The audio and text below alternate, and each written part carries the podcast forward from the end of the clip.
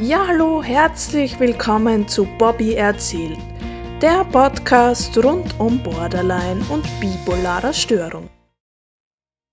Ja, hallo, herzlich willkommen zu meinem Podcast.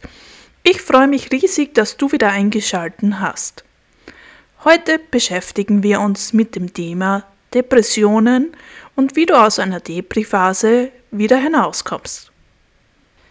Wenn auch du an einer Depression leidest, dann kennst du wahrscheinlich folgendes Szenario. Irgendwie schleicht es sich ein, dass du mittags nicht mehr warm kochst und nur mehr unterwegs hier und da etwas kaufst, um ein wenig zu essen.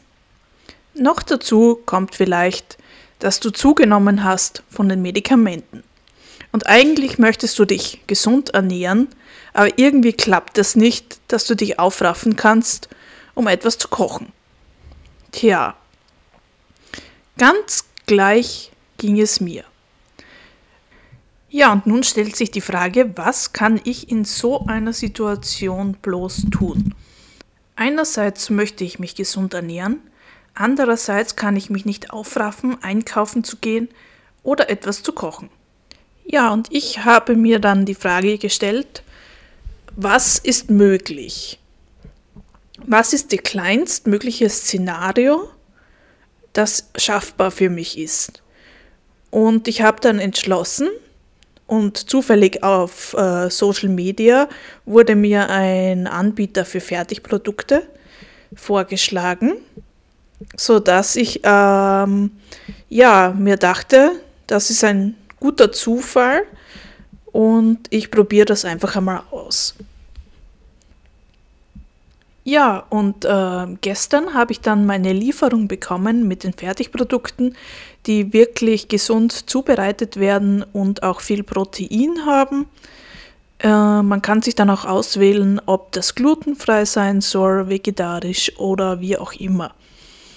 Ja, wie gesagt, gestern kam das dann an und ich muss sagen, ähm, es sind wirklich tolle Gerichte und ähm, ja, man gibt sie in die Pfanne oder in die Mikrowelle und sie sind in 10 Minuten fertig.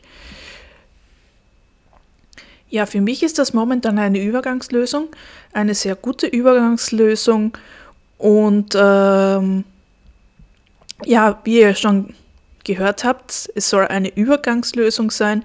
Das heißt, ich soll dann schon wieder zurückkommen zum selber Kochen. Momentan werde ich es so machen, dass ich jetzt äh, dann meinen Einkauf mache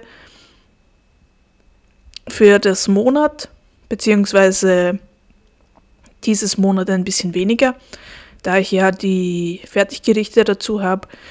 Und ähm, ja, werde dann versuchen, zumindest an einem Tag der Woche einmal etwas selbst zu kochen. Die restlichen Tage nehme ich diese Fertigprodukte.